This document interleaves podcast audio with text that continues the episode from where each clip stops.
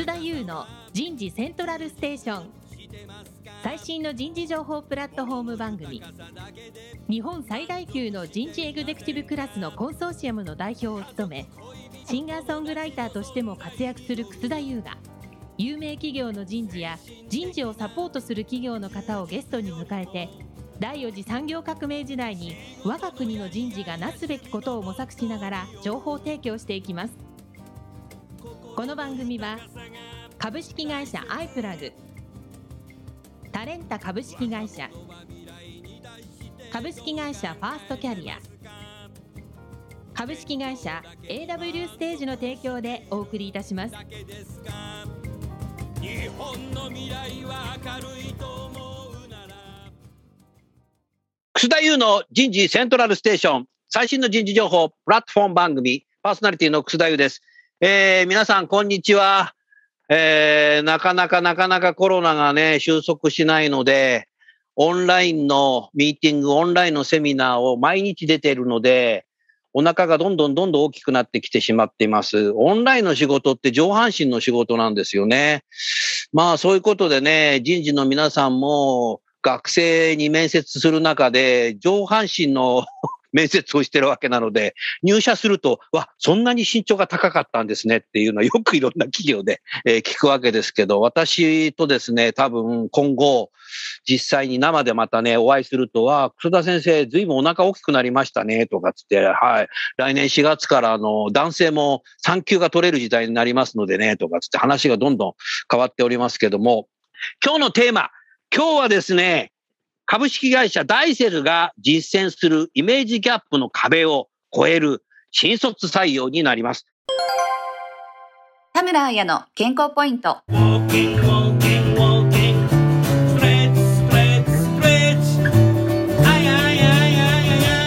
体重をコントロールするための一番簡単な方法。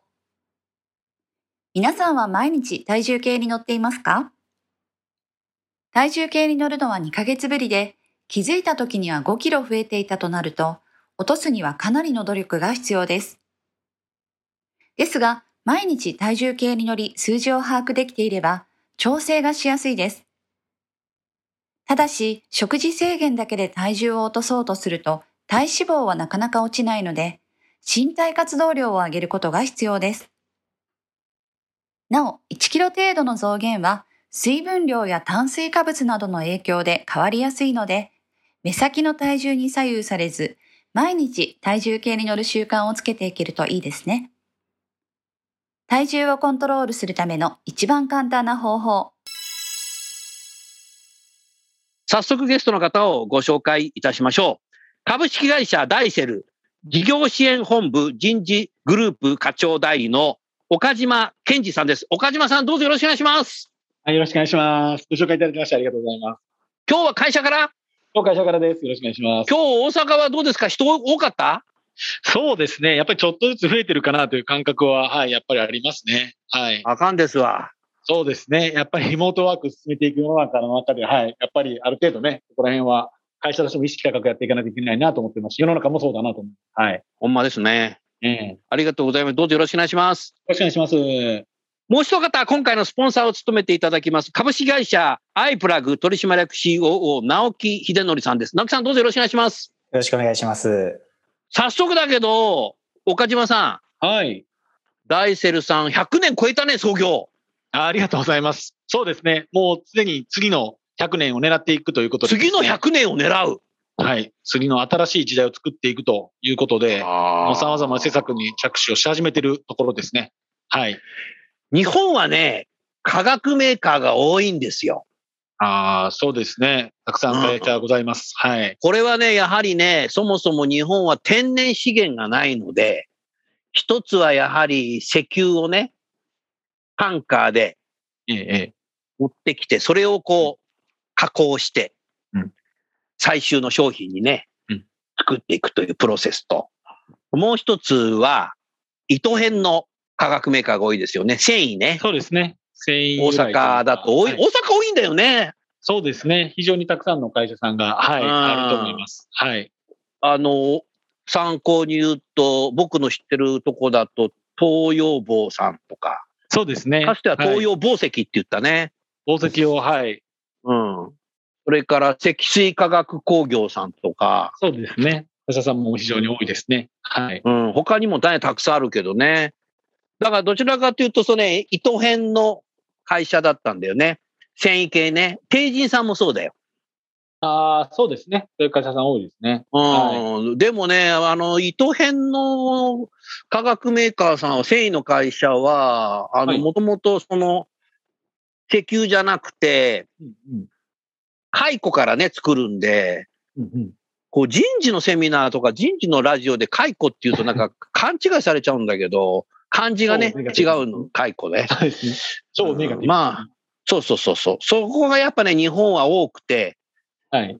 あの、たくさんのね、化学メーカーがある中で、ダイセルさんは、やっぱり、最初のステージは、いわゆるセルロイドですよね。そうですね。我々はさっきの宝石の話も出てきたんであれなんですけど、うちで言うと、木材、パルプを原料にした、うんあの、ものも強みにしている会社なんですが、最初はセルロイドっていうもので、我々も天然由来の資源をそうでしたよね。使ってっていうことをやってました。はい。僕はね、あのー今もう68なんだけど、はい。僕がもう幼児の頃は、はい。もうセルロイドのおもちゃがいっぱいあって、あありがとうございます。セルロイドってね、うん肌触りがいいんだよ。ツルツルツルでね。ありがとうございます。そうですね。うんはい。今はなかなかね、おもちゃで使うっていうことはね、できなくなってきてるけども、だから化学メーカーさんってもう時代をどんどん乗り越えてる。そうですね。それと、最終のお客様からのニーズを聞きながら、どんどん新しいものをチャレンジして作っていくっていう。これが面白いね、直樹さそうですね。ん。アイプラグ100年後どうなってんの？あのー次の100年を狙っていけるように頑張っていきたいと思います。次の100年じゃないよ。まだだって創業して10年じゃない。最初の100年じゃない。あ、そうか、最初に。ねえ。はい。うん。直樹さんじゃあさ、90年後に会おう。はい、90年後にまたお会どいしましょう。こで会うんだ、お前。そういう中でさ、今日のテーマ、はい。イメージギャップ。はい。化学メーカーっていうと、やっぱ化学のさ、理系の人材が欲しいから、化学の人材はエントリーしようかなとかね、そうですね。えー、なるけども、はい。それがイメージだよな。最初のイメージは皆さん多分そうだと思います。ところが時代が変わってきたから、それだけの人材じゃない人材が欲しいのね。そうですね。まあ時代が変わってきたのもありますし、やっぱり科学系を土台から支えていく人材というと、やはり科学系の方ももちろんありがたいんですが、それだけではなくて、やっぱり量産化していくとかですね、いかに効率的に生産していくみたいな形でいくと、もっと別の分野の方もですね、ぜひご応募いただきたいというのは正直あったりはします。はい。まあ、あの、メーカーなので工場があると考えると、工場っていうのは全部電気で動くわけなので。電気も欲しいし、そうですね。電気で動くものって機械で作っていくので、機械工学も多分はい欲しいし、おっしゃる通りです。あなたが昔々いた会社と同じように、土木も欲しいよな。もうおっしゃる通りです。新しいプラント、うちと科学プラントって言うんですけど、新しい生産拠点を立ち上げるなんか、必ず土木建築の人間がいるので、はい。そういったことは必要になってきます。はい。一般的にでも土木建築っていうとさ、はい。鉄道はやっぱ土木が基礎技術じゃない。えー土台の部分はやっぱり土木系の人間が、はい。鉄道業界では重宝される部分だ。建屋の部分とかデザインとかは特に建築とか、そんな感じは、はい。非常にそうそうコア人材だと思いますね。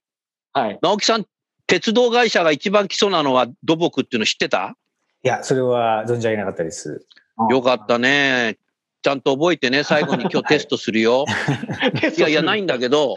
あのー土木がしっかりしてなかったら、あんなさ、電車にさ、満員電車でさ、電車ひっくり返っちゃうじゃない、だって。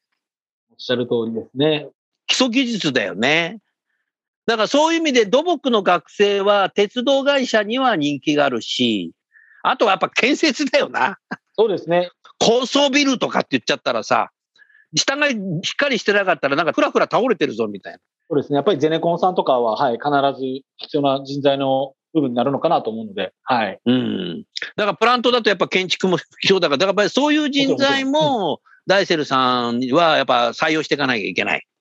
そうですね。やっぱり、あの、皆さんどうしてもイメージとしては、科学のこう、研究開発がいいんですけど、科学でこう、フラストをこう振って、あ、色変わったな、みたいなのをイメージされる方が白衣で来てですね、多いと思うんですけど、だって小中学校の時その実験しかしてないもん。そうなんですよ。皆さん多分科学っていうとそのイメージなんですけど、最初はね、研究はそれでいいんですけど、量産化していくときに、その人間が100人でそれやったり、1000人でそれやるわけじゃないので、逆におもろいけどな。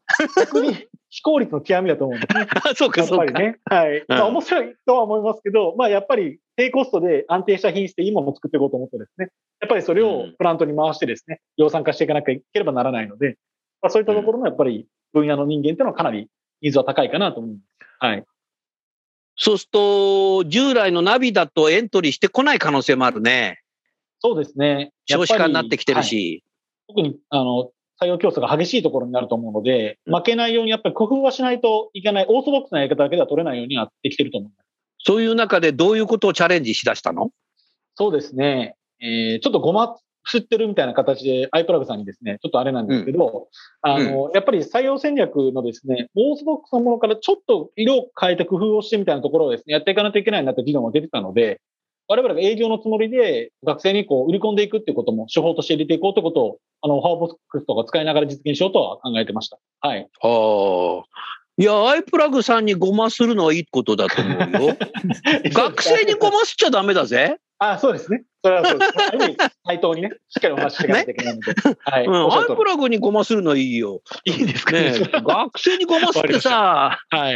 そうですね。いい会社だよとかぜひね、もうあなた最高だよとか言って入ってみたら違うみたいなことはね。そうですね。ある意味対等にお話ししていかなきゃいけない。ああ、直樹さん、でもさ、はい。今の時代、そういう課題の企業増えてない？増えてますね。やはり、先入観を学生さんいろいろお持ちだったりするので、うん。先ほど草井先生もおっしゃってましたけど、その先入観の延長にあるポジション以外のうん。ポジションが今、えーいろいろ経営戦略の流れからも、事業戦略の流れからも出てきていたりするので、えーうんそういった人材は待ってても来ないということで、えー、フォアボックスのようなサービスを使いたいというニーズは確実に増えてるなという実感はありますね。なるほどね。うん。そこはだから二つに分かれると思うんですよね。一つはさ、テレビのコマーシャルでさ、はいはい。ダイセルはで土木も建築も 取りますせみたいなコマーシャルやったら一体いくらかかるんだよ。コテコテですね。まあ確かにものすごいやっぱり広告費を通しないといけないと思いますね。はい。それはあるかもしれないけど、で、もう一つやっぱり、ごまするわけじゃないけど、ダイレクトリクルーティングで検索して、その人にメールを出して、賢いやり方ですねで学生びっくりしながら、きちっと子にフォーカスして説明していって、気に入ってもらうってやり方ですよね。うんうん。賢いやり方だと思いますね。はい。うん。それはいつぐらいから使い出してみたの？2、3年前からうちとしては取り入れましてですね、うん確率的なやり方だけでやっぱり今おっしゃられたように取れないというのは分かってたので、3年前ぐらいから入れて、はい、実際に運には回してます。はい。我々から誰最初使い出した時、何が戸惑いました？えっ、と、まあ、やっぱり、この、なんていうんですかね、我々の経験の中でも、私はまあ、あの、前職含めて使ったことがあったんで、イメージはできてたんですけど、まあ他の人間含めて、これが本当に、その、採用につながるのかっていう漠然としたこう不安とか、あとは、まあ、実感値として、こういう、まあ、あの、オファーボックスさんのやり方、オファーボックスのやり方、非常にこう、ある意味今の SNS みたいな感じでですね、オファーを飛ばして、レスがあって、それに対してこうやり取りしていくみたいなことでコミュニケーション取れるんですけど、これが本当にどれぐらい有効打になるのかとかですね、あんまり実感としてあまり湧いてなかったので、そこら辺を最初こうモチベートしていくのがすごく難しかったなっていうのを当時思います。私が入れようというふうに提案したんですけど、はい。最初の1通目のメール書くとき、送信する前ちょっとドキドキですよね。ああ、ドキドキしますね。いや、本当に。これで本当にうまくいくのかっていうのもありますし、まあ変なこと書いてるとかはないんですけど、どう返ってくるかもちょっとドキドキはします。はい、してました。さすがダイセルさんだから変なこと書いてるってのないのっておっしゃったけど、直樹さんさ、はい。間違っちゃったら大変だよ、これあな。それは大変こっ。ちからメールするのにさ、応募の動機を教えてくださいみたいな。応募してねえよ、みたいな。さすがにそれはダメですね。あ、それはダメダメな。ねダメですよね。どうしたんですか？みたいな感じですね。うん なんやこれみたいな。そうですね。うん。なるほどな。で、実際に、はい今まで当社にエントリーしてこないようなええ。方と会えましたか？あ、そうですね。実際に我々が特に力を入れたいと思ってた機械系、電池系、まあ、情報系、土木、建築系なんかの学生さんともちろんたくさんお話しすることができましたし、これまでのまあ採用のそのエントリー数とかで言ってもです、本当に倍増とかに近い形で数がかなり増えていったっていうのもありますし、もう一個は裏側のテーマとしては、やっぱりかなりアクティブな人間をですね、しっかり採用したいとは思ってたんですけど、どうしてもこう、化学メーカーがそもそも機械系の方に認知されてないというのもありますし、うんその中でやっぱり安定してるとか、あとは先ほどおっしゃられた伝統とか文化とか、どっちかというとその硬いイメージを期待して持ってくるような学生さんが非常に多かったんですね、それまでは。であえてそういう学生さんじゃない思考を持った学生さんにアプローチをかけていったので、そういう学生さんもたくさん会えたのは非常にメリットだと思ってます。なるほどね。直樹さん、何かご質問ありますか？はい。あの、先ほどお話に上がりました、ええ、えー、機電情報、土木建築系の学生さん、はいえー採用しようと思うと、競合の業界が全然違ったりするということがあると思うので、とい。うことと、あと学生さんの先入観がどうしてもありますから、えー価格メーカーよりも自分のえー専門が活かせるんじゃないかっていうような考えもお持ちなんじゃなかろうかなというふうに思うんですが、えーそうですね。そういった中でどのようにして採用成功まで持っていくのか、うん。持ってきたのかっていうようなあのことを教えていただきたいなと思いました。そうですね。あの、本当に競合している業界さんというか会社さんはかなり多岐にわたる学生が非常に多いので、まあ、一つは機械専業のメーカーではないので、例えば総合電機メーカー様とか、あとは機械系メーカー様とかとはちょっと立ち位置が違うんですけれども、やっぱりいろんな専攻分野とこう掛け合わせながら仕事をしていく、知識も広がるし、人脈も広がるし、非常にノウハウも突き抜けて伸びていけるっていうことをよく言ってます。何かというと化学メーカー特有で、あの、化学プラントってものが、機械系の人間だけ、電気系の人間だけで動かしてるものではなくて、それを元の、その材料を扱ってるのは化学系の人間だったりとか、それを例えば建屋としてさっきの話で持ってるのが、土木建築系の人間が管理をあの持ってたりとかっていうことで、いろんな人間、分野の人間と関わりながら知識も得ながらやっていくっていう、その視野の広がりみたいなこととかは、他のメーカー、業界のメーカーさんでなかなか味わえない部分だったりするので、まあそういう面白さだったりとか、あとはダイセル特有の話ではあるんですけど、機械系でものづくりも実はうちは機械系電気系のメンバーが中心にやってる、あの、エアバッグの瞬間的にこう膨らます素材を。ダイセルが作ってまして、あ、だから名古屋にも拠点があるんだ。あ、もう、はい、そうです。その通りでございまして。あの、某、はい、完成者メーカーさんに入れてるというのもありまして、名古屋で某って。某ってすみません、あの、もう言ってもいいかもしれません。はい、あの、超、はい、なるほどね。そうなんです。そういうのもああって、自分が物も作れる。あの、そこは機械電気系の人間が、その。仕組みを作ってたり、なんか開発をしたり製造してたりしますんで、物も直接作れるし、ものづくりの裏方として会社を支えるみたいなこともできますし、プラントエンジニアリングっていうんですけど、両方あるので、そこの面白さみたいなのもあ感じていただけるかなと思います。はい。なるほどね。2122の学生はもうオンラインで面接してたの？そうですね。もうこの2年は、はい、コロナ禍はもうずっと、はい、ウェブでじゃあ一度も会わずに泣いて、泣いて。そうですね。そういう方たくさんいらっしゃいます。コロナ前の方はギリギリ21で何人か、あの、そういった、あの、今の社員になってますけど、新入社員でいますけれども、そういうものはおりますけれども、そのコロナ禍以降は基本的にウェブなので、この2年ぐらいはほぼ、はい、会ってない学生さんになります。はい。関西はもうグランフロントで面接。そうですね。グランフロントの会議室入っちゃったらさ、こんな素晴らしいビルで働けるんだみたいな。ここに決めようみたいな学生がいるんじゃないの？対面の時は、もしかしたらその優位性はあったかもしれないですね。はい。うん。もしかすると。もしかするとね。もしかするとこの立地でいいなとか思ってくれた可能性はあるかなとは思いますけど、はい。うん。だっていいビルにいっぱい入ってんもんな、名古屋とか JP タワーとかさ。そうですね。ありがとうございます。まあ、あの、腰になられるあのお客様のですね、やっぱり利便性とか、海外からお越しになられるお客様もコロナ前はいらっしゃいましたんで、それも含めて、あの、営業拠点とかは特に、あの、大阪、東京、名古屋なんかは割とそこを意識して、拠点配置をしてます。はい。なるほど。なるほどね。学生とのコミュニケーションって何か特徴あることされてきましたか、そうですね。それは、採用に直接関わる面接だけではなくて、っていうことですよね。うん。インターンシップとか、はい。あとはなんか個別に話をするとか。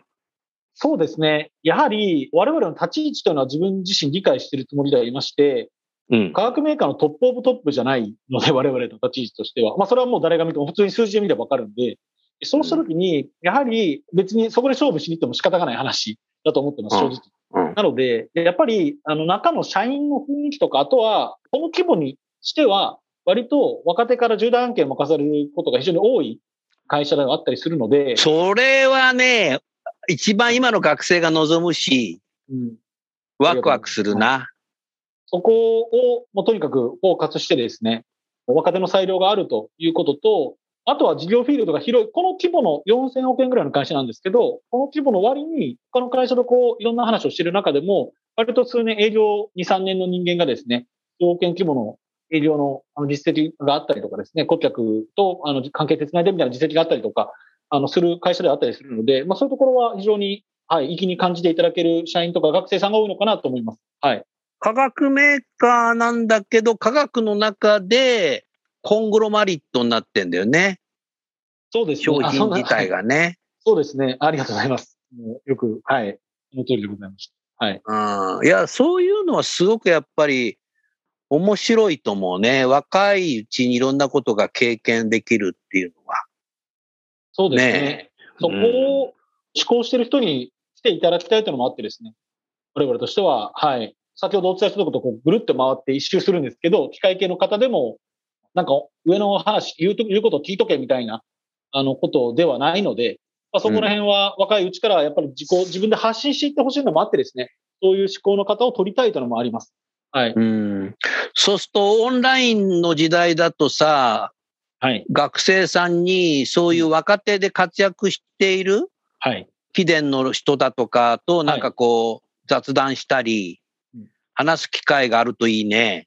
そうですね。やっぱりそこは我々としてもかなり意識をしてまして、面接でのフェーズか、もしくはその後にですね、よく会社を知っていただくということで、あの、先輩社員に会ってとか、今はウェブですけど、話を聞いてもらったりとか、あとは面接の中でも、もう質問タイムはしっかり入れてます。で、面接に出てくるのは人事だけじゃなくて、まさに、あの、現場でバリバリやってる社員を一緒に技術系だと同席させますので、そうだねそういったこ。とからも、はい、あの、コミュニケーションのツールとして、一個を高めていくツールとして、ある意味、面接を使ってですね、あの、やろうというのも意思としてはあります。はい。なるほどね。うん。まあ、そういう形にしていくと、イメージギャップは埋まりそうかなっていうふうに思うかな。だけど、やはりインターンシップとか面接の時だけじゃなくて、やっぱり内内定を6月ぐらいに出したらば、ええ。10月1日の内定内式定、または翌年の入社式まで、はい。もうオンボーディングで、オンボーディングっていうのは日本語に翻訳なかなかできないんだけど、僕が意訳してますけどうん、既存の社員が寄ってたかって学生を目をかけるってことですよね。そうですね。だからもう6月1日の内内定の時から、もう最近いろんな企業ではオンボーディングにしてる人が結構いるので、うーん。もうメンターみたいにしてつけちゃうみたいな。だから、げあの、現場のね、人たちも忙しいんだけど、そうですね。とは言いながら、あの、何かやるとか、もうなんかみ、もう、内々で出した人になんかオンライン飲み会やるとか、ああ、そうです。当社のカルチャーを知ってもらうっていうのは重要かもしれないよ。そうですね。いや、本当に懇親会なんかもちょっとベタですけど、ウェブでやったりとかも、あの、最近はしてます。内定者と含めてですね、してます多いねやっぱり、ある意味、あの、社員と近い形でですね、接点を持つっていうのは、おっしゃる通りで意識をしてやっていかなければならないなと思ってます。はい。分離両方取ってらっしゃるんだろうけど、そうですね。うちで言うと、はい。分離両方取ってます。やっぱり関西圏から就活したいという学生が多いの？そうですね。関西圏で働きたいっていう学生は、一定やっぱり、あの、占めてるとは思います。はい。うん。なるほどね。えあの、他地域からの応募ってあんまりないんだ？そうですね。バランスとしてはやっぱり、えっ、と、関西というか西日本がやっぱり多くてですね、うちで言うと、あの、広島県に大竹工場で工場があったりするのもあって広島の大竹は、はい錦帯橋があって、よくご存知ですね。はい。もう日本全部知ってるから。錦帯橋でなんか写真撮りたいね、あそこでね。すごいですね。そうですね。あの、本当に、はい。大竹はもう、あの、瀬戸内海側だから、そうですね。はい。波もないから、やっぱいり化学メーカー、化学プラントってやっぱ海沿いに作るっていうのがはい。あるので、波が来ちゃってさ、はい。今回のあの、熱海みたいな形になっちゃったら大変なので、だからやっぱり日本海側沿いに作るっていうのがね、直樹さんスタンダードなんですよ。まさに。なん、か、詳しいね、俺ね。詳しいですね。詳しいですね。もう本当に本当に。何でも知ってますよ。うんあ、広島ね。はい。でも他の地域も優秀な理系の大学あるじゃない。富山とか、たくさん。新潟とか。はい。たくさんございます。ね。はい。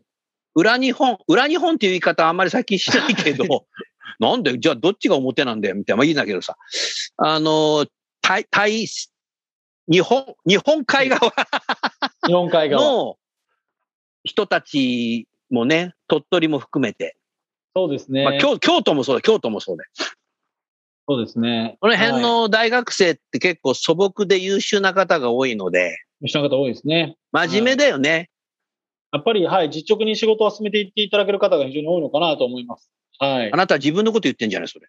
や、私、私、新潟出身なんでっていう、前前段を抜きにしていきなりとびっくりされる聞いてる皆さんが。ごますってませんよ。ごますんでありがとうございます。対ある意味対等にしたじゃないでしょう。対等に。ありがとうございます。ヘギそばをちょっとあの、ごま入れて食べるのうまいけどな。あそれ吸ってないかもしれないですよ。あ吸ったさあ、吸ってないな。いや、吸 吸っても美味しい。いやいやまあ、話がすごい飛んだけどさ、はい。いいそばいいです。あなたはそうか、新潟出身なんだよね。はい。実は、あの、はい、朝からの縁がありまして、ダイセルも、あの、新潟に荒井工場で工場があったりしますので、お実は。そうなんだ。そうなんです。なので、日本海側の学生も、まあ、あの、学生さんじゃあ知ってるんだよね。近隣の学生さんは、おそらく、まあ、なんとなくあるなとかは、あの、知ってる学生さんがいらっしゃるたらありがたいと思います。はい。うん。結構優秀な人多いよ。富山なんかでも優秀だよ。はいああ、そうですね。そういう学生さんも非常に、はい、多いと思います。はい。うんそうですね。うちで言うと、ちょっとそこら辺のですね、取りこぼしがしっかりない、取りこぼしであれですけど、ないように、まあ、プレスリリースとかでも出してるんですけど、共同研究でよく大学と提携をしてですね、産学連携で。産学でやってんのね。はい。なので、まあ、あの、もちろん本業はですね、事業活動あったら、あの、研究開発とかですね、そういった、あの、ところで一緒にやっていこうということなんですけど、あの、ある意味、あの、ダイセルっていう会社を名を売れるチャンスでもあるので、学生様にですね、しっかりそこは、あの、研究で派遣している人間なんかにしっかり活躍していただいてですね、やっぱりダイセルのもう一歩上の優位性というかですね、認知につなげたいなと、裏側にはちょっと心の中では思ったりもします。はい。なるほどね。直樹さんさ、はい。こう、広報的にさ、熱意があるから、学生さんが、こういう人がいっぱいいるカルチャーの会社で働きたいなってなるから、イメージすごくいいよね。そうですね。あなたはそういうこう話し方とかがうまいよな。あ、いえいえ、僕は全然うまくないですよ。はい。あの、こういう人が、あの、多い会社だなと思っていただけたら非常にありがたいと思います。はい。うん。なるほどな。でもやっぱ男性が多そうだね、この会社は。そうですね。やっぱり人数割合としては、あの、男性の方がやっぱり多いですけど、近年の採用では、あ女子学生様のですね、採用にも力を入れてまして。お理系で？そうですね。いわゆる理系上もそうですし、まあ、女性の、文系の女性もそうですけれども、うんあのしっかり採用していって、まあ、さらに多様化を進めていきたいと思ってますんで、うんはい。あの、特にそこのバランスっていうのは、あの、ある意味性別で区別しない、いい意味で区別しないということでですね、着実に採用していこうと思ってます。はい。女性のやっぱり意見って男性が考えてない、はっとするようなことを。仕事の中でも、技術的なことでもおっしゃると思うんだよね。はい。そうですね。そういう意味では、はい。めジェンダーダイバーシティって重要ですね。ちゃくちゃ重要だとだから逆はいにそういう方も応募してこないんだったら、こちらからね、どんどん行かないといけないと、はい。我々から採用に乗り出していかないとですね。特に、はい。直近のですね、動きでいくと、あの、うちが実はサプリメントとかですね、お肌のこう、ツヤというかバリアを、バリア機能を保つような、そういったこう、アンチエイジングのですね、素材なんかも、実は B2C でやってまして、近年やってんの？そういうの？やり始めたところなんですよ。アンチエイジングっていうか、ウェルビーイングじゃないですか。あ、まさに、はい。ウェルビーイングですよ。もう身も心も美しくみたいな。そうです、そうです。あの、ダイセルとかで、あの、今、ウェルメソッドっていうブランドをですね、ちょっと細々ながら立ち上げてましてですね、そういったところも通して、やっぱりそうなると使うのが、対象のターゲットが女性だったりしますんで、やっぱりそういったあの価値観とかもですね、しっかり我々事業側としても入れていってそれネットで買えるの？あネットでも、はい、通販で買っていただけますんで、ぜひそこら辺は、はい、そう見ていただけるとありがたいです。岡島さん。はいえこの番組、リスナー延べ45万人聞いてるんで、そうですね。もう今聞いた瞬間、間になんか100人ぐらいの女性がなんかネットでなんか買ったんじゃないの、いや今からもう30分以内だともう1個つけますみたいな。テレビショッピングなんて言うもう何にも事業側に根回ししてないんであれなんですけど、ちょっとね、そうですね。そこぐらいやっといたらよかったですね。見られるタイミングで。はい、ぜひそこも、あの我々と力を入れて成長させてなので、はい。そうなんですよ。はい。直樹さんおもろいね、この会社。そうですね。そうですね。こう、飲んでいただけるサプリ、あと、お肌にオールインワンゲルってこうチューブ型でこう、男性僕も使ってるんですけど、ああなただから綺麗なんだ。お肌のツヤが、はい。よく見ていただけると非常にいいと思うんですけど、これはオールインワンゲルの、はい。直樹さんも飲んだ方ががいいんじゃないの？そうですね。僕もちょっとあの試してみたいと思いました。お 俺はもう、俺はう。もうじいさんだからさ。ぜひそこは、はい、お肌の機能を保っていただきたいと思ってます。ええいろんなことをやられてるんだね。そうですね。やっぱり昔から、さっきのセルロイドの話じゃないんですけど、技術展開、今持ってる大セルが持ってる技術をこう、進化させていくみたいなことを得意にしてる会社なので、こあこら辺はやっぱり、はい、昔から、あの、広げていくみたいなの得意なのかなと思います。はい。それがもう化学メーカーで働く醍醐味だよな。そうですね。まあ、ある意味、あの、開発開発で今持ってるものを良くしていくってことは、特に大セルもそうですけど、強み持ってる会社が多いと思うので、はい。今ね、経営でね、一番やっぱりね、求められてるのがね、両利きの経営。本もありますけどね。ああ、はいはいはい。ありますね一つは今までのダイセルがもう100年培ってきた事業をきちっとやっていくっていうことね。うんうんそれからもう一つは新しいことにチャレンジする。ああ、なるほど。大事ですね。ダイセルは両利きの経営のカルチャーがありそうですね。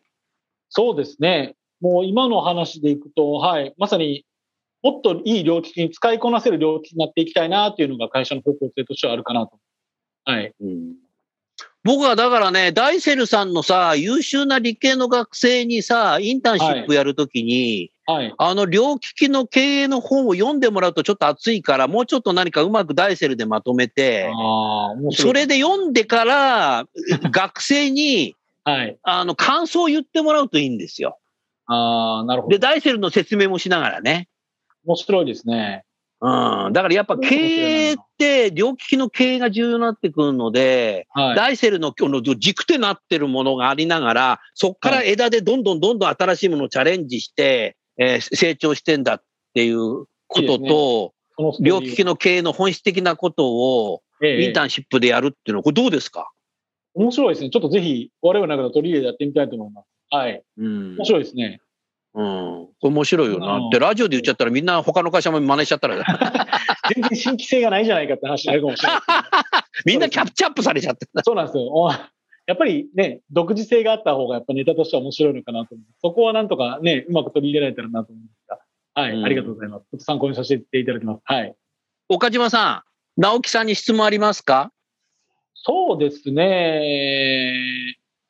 やっぱり気になってるのはですね、ぱり企業側の目線として、特にこう学生様の最近のこうフォアボックスを使ってる方々っていいんですけど、こういう会社いいなとか、こういう会社にオファー率が、承認率が非常に高いなとか、そういう会社さんってやっぱ共通した特徴とかカルチャーとか、なんか戦略とかがあったりされるんですえっ、とですね、票が集まりやすい会社さんというか。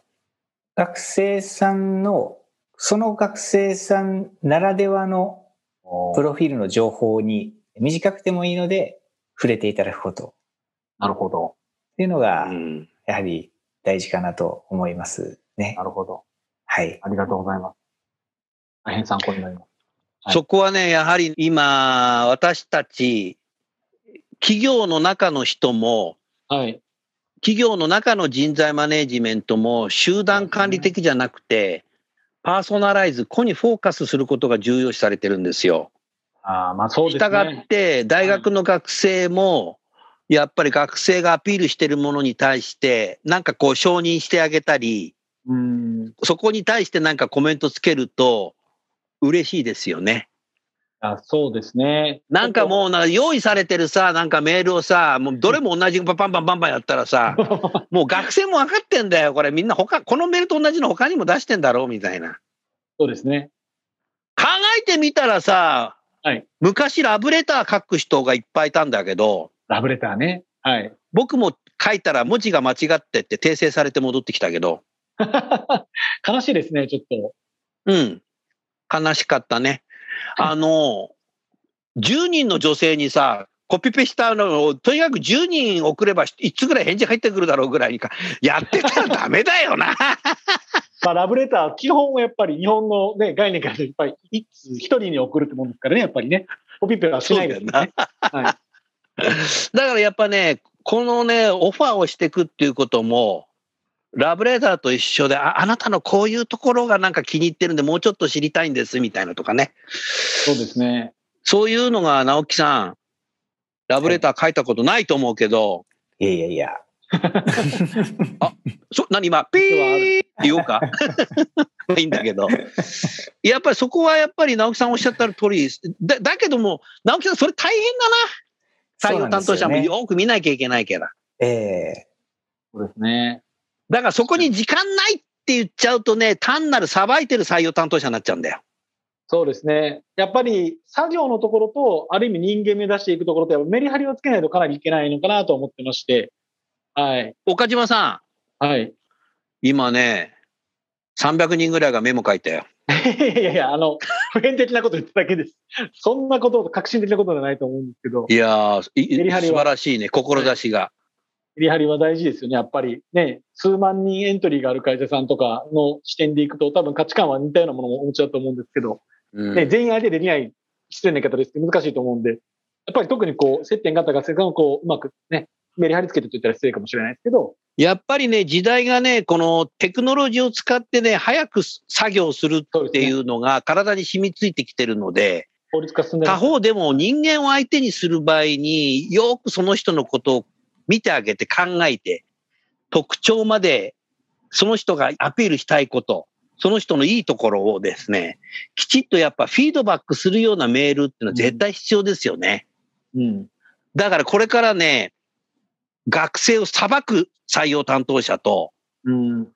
学生に心を動かす採用担当者とね、二極化するんじゃないかなと思ったけど、ああ。どそうですね。まあ、二つに分かれていきますし、そこで、まあ、ある意味、当社の差別化もいい意味で図れると思うので、ううん。やっぱり、はい、そこについては学生に向き合って採用していきたいなと思ってます。あの、どうしても効率化は確かにおっしゃる通りで求めていくところは出てくるんですけど、働き方改革の潮流の中でですね。でただし、やっぱりまあ、あの、学生一人一人をちゃんと見てですね、あの、うちでもやってるんですけど、面接の終わったタイミングでは必ず面接のフィードバックを入れるとかですね、必ずやってまして、まあ、そういうところはやっぱり個に寄り添ってですね、あなたの強みこうだから、我々はここを利点として思ってですね、優秀だと思って、こういう活躍イメージが湧いて、ぜひ次のステップに進んでくださいみたいな、あの形でイメージをして喋ってるので、やっぱそういうところはやっぱり引き続きやっていかないといけないのかなと思ってます。はい。うん。特にオンラインの場合さ、面接終わってさ、退出した時さ、はい。厳しいコメント言われてさ、退出する時と、はい。なんか承認されて褒められて退出する時と、そうですね。直樹さんだいぶ違うよね。そうですね。うん。うんかなり違うと思う。特にこのオンラインの場合、デジタルだから。そ,、ねこはやっぱ丁寧にやっていくことが重要だね。そうですね。あの、余韻がないじゃないですか。やっぱり。うん。ウェブの方が。うんなので、対面の時って、まあ今、こう会議室でややってたりすると、こう、ノックから始まって、ガチャって開けて、まあ入って、まあ面接が始まって、で、終わった後もその逆で、置いてらカバンを取ったりとかしてですね、え、ありがとうございましたって言って、じゃあ帰る前ちょっとこうドギマにしながらですね、帰っていって、で、扉を閉まる前まで相手はこう、面接官をこう、ありがとうございました、大きいんでしたとか言って、っていう余韻が全くない。グランフロントのエレベーター降りてる時も余韻だよな。まあ、ある意味そうなんですよ。エレベーター送、じゃあ送っていきますってエレベーターホールまで行って、ありがとうございました、またお願いしますってやるわけじゃないですか。それがまあないわけですよね。ないんだよな。もう体質でパチッて切れちゃうからな。それが切れるんで、やっぱりそこの、あの、切れる前の、特に雰囲気とかっていうのは、やっぱりイメージをして、いいイメージを終わっていただけるようにっていうのは、まあちょっと意識をして、あの、や、ファシリテートはしようとしては言います、我々としては。はい。うん。直樹さん、素晴らしいね。そうですね。採用担当者の見本だね、これ。うん日本じゃないです。そんな、そんな言うほどでもないので。はい。いや、僕が言うんだから間違いないよ。ありがとうございます。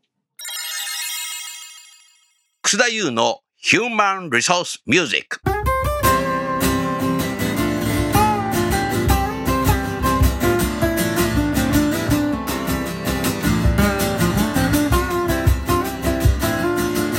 今日お送りする曲は、私のサードアルバムの中から、あなた育児なし、あなた育児なし。男性が育児に参画しないと、女性がマミートラックに入ってしまいますよというメッセージソングです。それでは聴いてみましょう。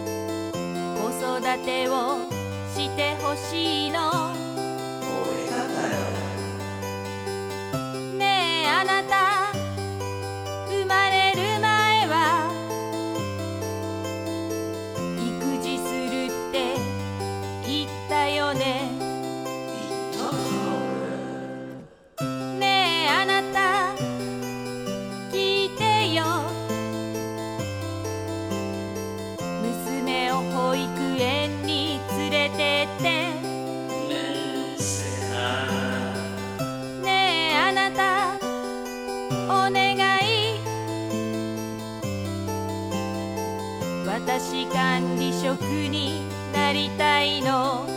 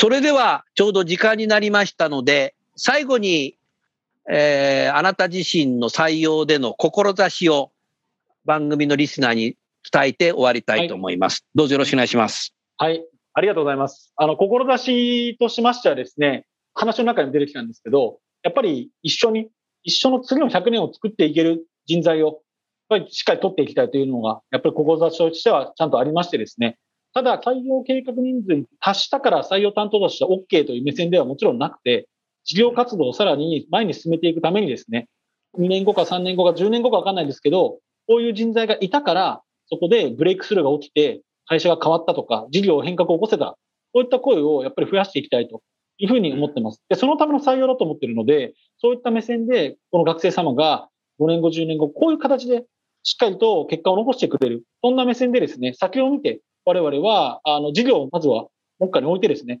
面接採用、そういったことをあの積極的に取り組んでいきたいというふうに思ってます。はい。それでは、最後にゲストの方をご紹介して番組を終わりましょう。ダイセルの岡島健二さん、アイプラグの直樹さん、今日はどうもありがとうございました。ありがとうございましたあ。りがとうございました。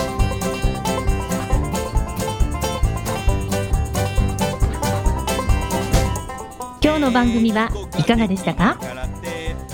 楠田優のサードアルバムの中から「輝け飛び出せグローバル人材」とともにお別れです。この番組は企業から学生に直接オファーを送ることができる新卒向けダイレクトリクルーティングサービスを提供する株式会社アイプラグワークハッピーな世の中を作るをミッションとし世界の HR テクノロジーを日本市場に展開するタレンタ株式会社。若きリーダーたちの可能性を引き出し企業と社会の成長に還元する。株式会社ファーストキャリア。職場でできるストレッチと質の高いウォーキングを提供する健康経営サポート企業の株式会社 AW ステージの提供でお送りいたしました。それでは次回もお楽しみに。届けてゆこう。